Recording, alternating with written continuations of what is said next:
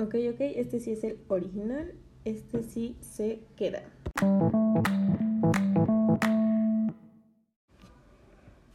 Como bien pudieron ver en este título, hablaremos de los totonacos, pero de antes de hablarles de los totonacos, quisiera darles una pequeña presentación acerca de mí.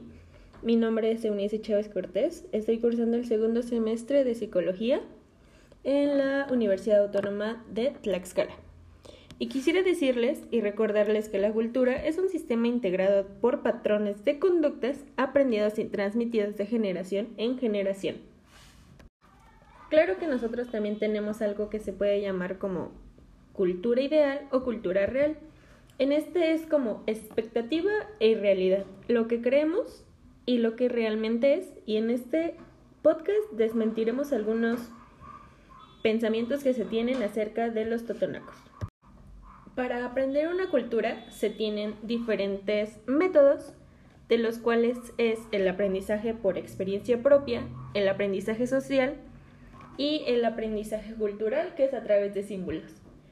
En este caso, hablaremos sobre la enculturación, que es el proceso de compartir cultura a través de unos mayores a menores.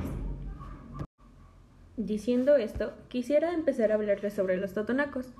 Los totonacos toman dos historias completamente diferentes para poder definirse.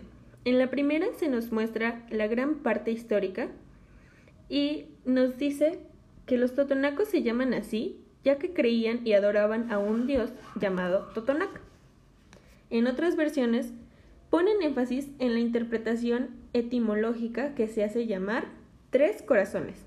Tutu, tres, Naku, corazón, o sea, tres, corazones.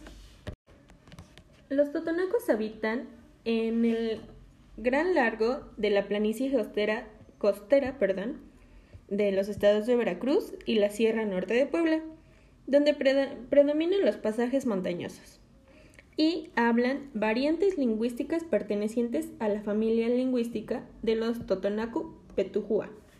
Esto quiere decir que tienen una amplia variedad lingüística.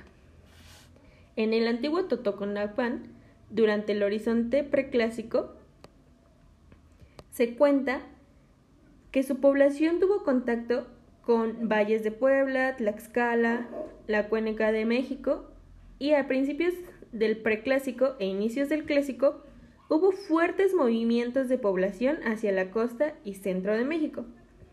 Esto causó que la cultura totonaca se dividiera y así prevaleciera solamente en parte de Veracruz y Puebla. En Veracruz lo encontramos mayormente en Tajín que es, y en Papantla. Entre los totonacos predomina la familia. Esto quiere decir que son de corazón grande. En un matrimonio procura un matrimonio procura vivir entre la familia del marido.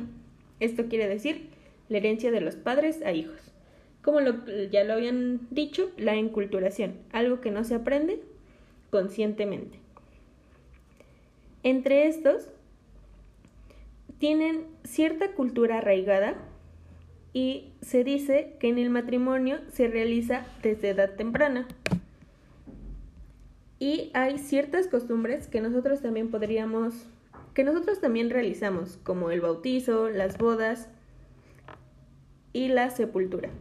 Desde niños se, tiene, se deben tomar estas ceremonias, ya que es como la iniciación a la sociedad totonaca. Cada adulto varón se dedica un día a la semana al trabajo común de, en la comunidad. El sistema de creencias de los totonacos es sincrético. Esto quiere decir que combinan los símbolos y los signos y se elaboran diversos mitos, rituales y ceremonias.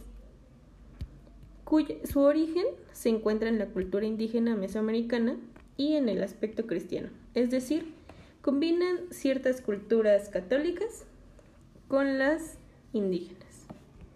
Su fiesta principal y la más importante es la del Santo Patrón, algunos santos de los pueblos vecinos son llevados a donde se celebra la fiesta patronal y se realizan actividades deportivas, comerciales, religiosas como bautizos y confirmaciones. Esta fiesta dura tres días y termina con un baile, una, una celebración importante en la que se realiza aproximadamente en las semanas de Semana Santa. Entre los totonacos, estas fiestas se relacionan con el sol. Ellos creen que transcurre la temporada de sequía y se hace referencia a Cristo con el sol.